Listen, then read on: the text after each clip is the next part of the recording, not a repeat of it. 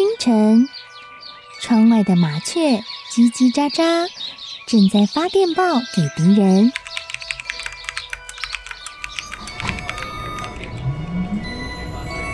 地底下的地铁，像敌人养的蛇，到处巡逻。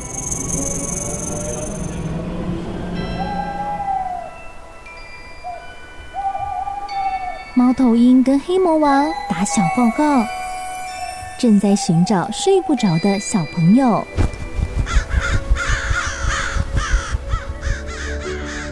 铅笔是对抗邪恶势力的宝剑。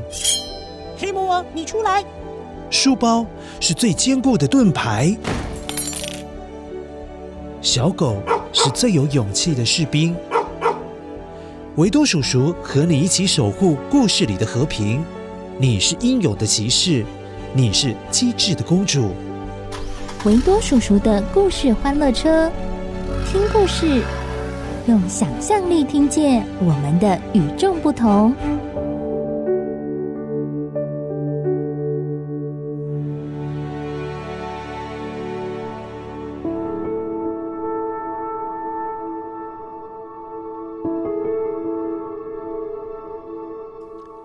嗨，乖乖，我是维多叔叔。你记得我们在冬至的时候说要吃什么？吃汤圆。现在是要到了吃元宵的时候耶，也就是元宵节。先祝你元宵节快乐。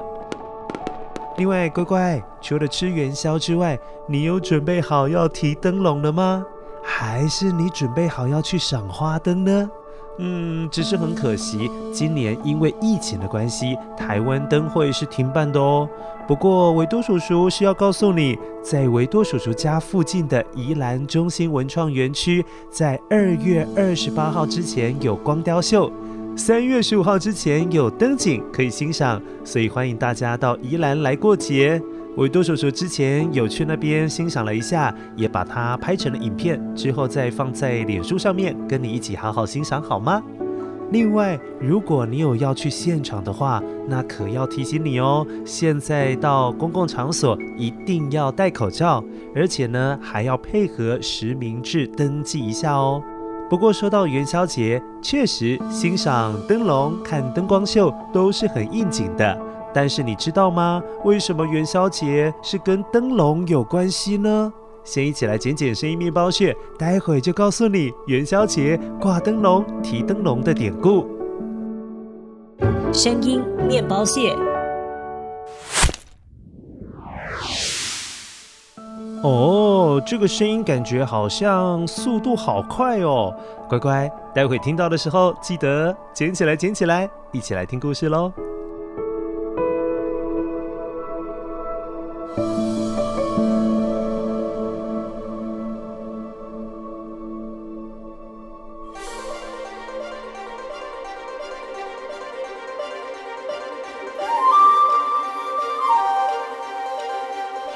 很久很久以前，在天庭当中有一种很珍贵的鸟，叫凤凰。相传它是古代的百鸟之王，也是神仙们的灵兽。凤凰身上有五种彩色的羽毛，最让人家印象深刻的是红色，还有金色的羽毛。哇，那羽毛有光泽，所以会闪闪发亮耶。凤凰飞翔的时候，它那像孔雀羽毛，诶，又好像鱼尾巴的羽翼，就像是托曳着火焰在空中燃烧，绽放烟花。哇，好漂亮，好漂亮哦！有一回，有一只被玉皇大帝派往人间的凤凰，让它去视察老百姓们到底过得好不好啊。但是这只凤凰迷路了，而降落人间，它走失了，慌慌张张的，却被经常猎捕奇珍异兽，也就是常常在抓稀有动物的猎人给盯上了。哦，这只鸟有五种颜色的羽毛啊，而且那金色的羽毛不得了了，看起来好珍贵啊！哎。这不就是传说中的凤凰吗？哈哈哈哈！我真是走运啊！没想到一早就让我遇到了这只神鸟。哼，看我这神射手的弓箭！啊！啊！凤凰居然被猎人给射死了啦！这猎人还沾沾自喜，觉得自己射箭的技术实在是太厉害了，一箭就射中了凤凰的要害，也让这只神鸟瞬间就死翘翘了啦。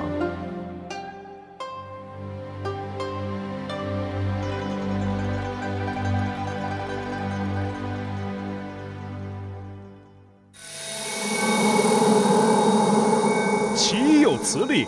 你们这些贪婪的老百姓们！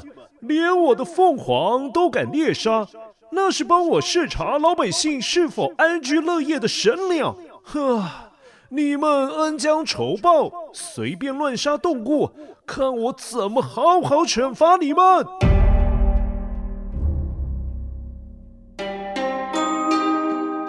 玉皇大帝，请息怒啊！你将如何处置啊？哼，正月十五的时候，月圆之际。天兵天将，到人间去放火吧，把人民家里存放的稻米、食物的粮仓给烧掉，让他们饿肚子，惩罚惩罚他们。是。是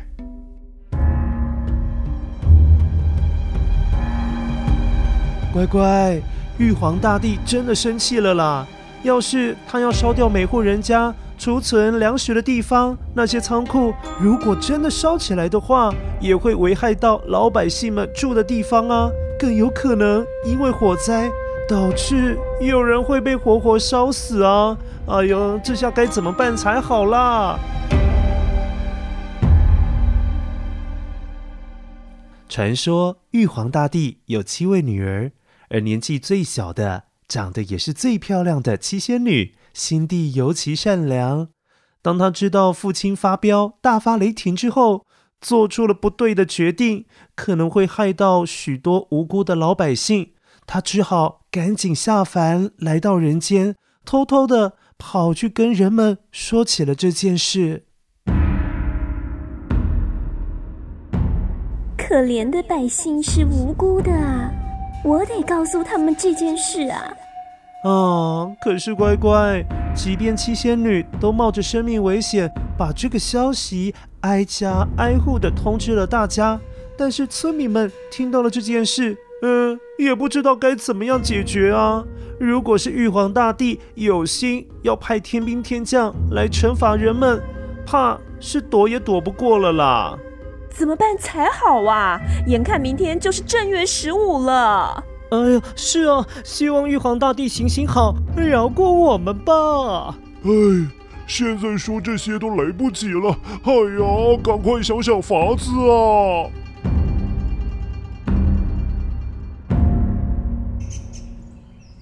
当老百姓们都很焦虑、束手无策的时候，想不到任何法子，在村子里有位平常就很低调的老人家。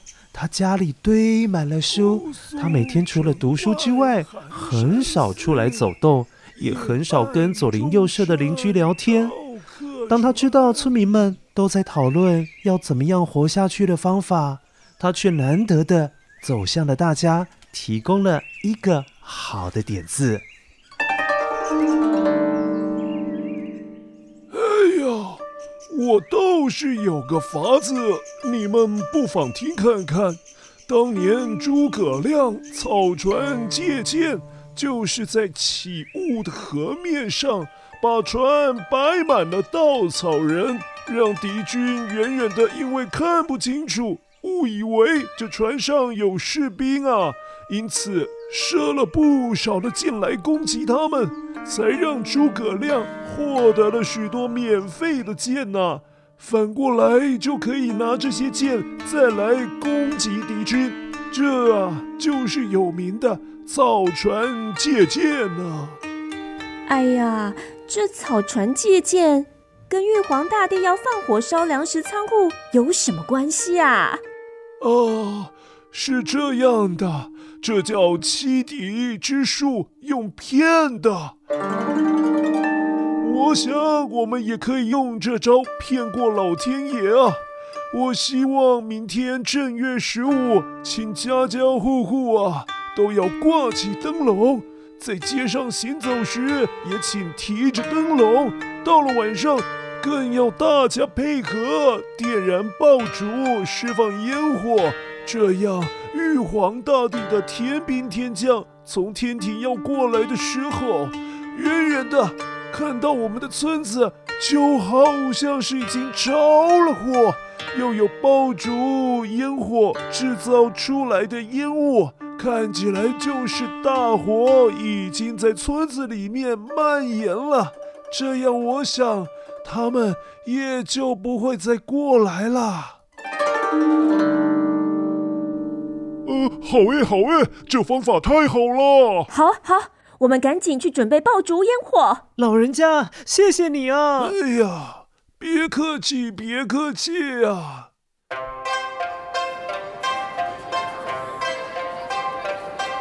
到了正月十五这一天，真的每户人家都在家门外，还有屋檐、窗边挂起了红灯笼。晚上的时候，更是遵照老人家的交代。点燃了炮竹，又释放了烟火，而那些原先奉玉皇大帝命令的天兵天将，呃，往下一看，发现人间已经是一片火红，就以为是大火正在村子里面燃烧蔓延了起来，便禀告玉皇大帝，百姓们已经受到惩罚了，不需要再跑一趟了。启禀玉皇大帝。天兵天将回报，百姓们正在面临火灾的惩罚啦！他们正在忙着灭火呢。哼，希望他们能够汲取教训啊。乖乖，事实上你知道的，其实那是因为天兵天将远远的根本分不清楚是火还是灯笼鞭炮，结果让老百姓们逃过了一劫。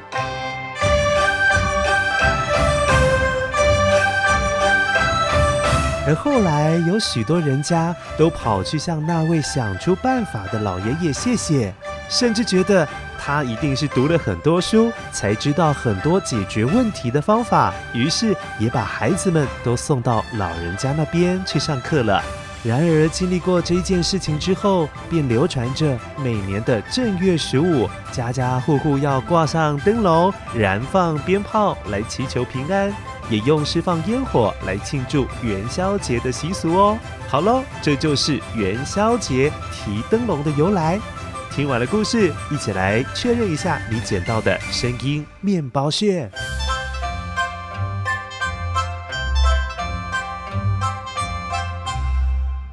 声音面包屑。哦，这是射箭的声音，乖乖。射箭活动其实很早就有了，当时候都是运用在打猎或者是在打仗的时候。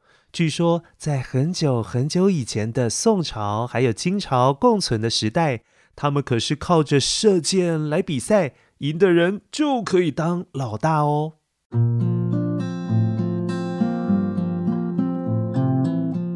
乖乖。正月十五元宵节过了之后，就代表新年过去了，当然也代表着迎接春天，要展开新生活的日子。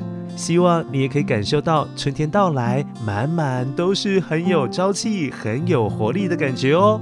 维多叔叔最近也看到稻田里农夫们正在辛苦地插秧了。你有印象我们有说过稻田与七福神的故事吗？春天的时候很适合再拿回来听看看哦。不过维多叔叔下一次也会准备新的关于稻子的故事要跟你分享，那请你记得一定要回来收听哦。今天就到这边，拜拜。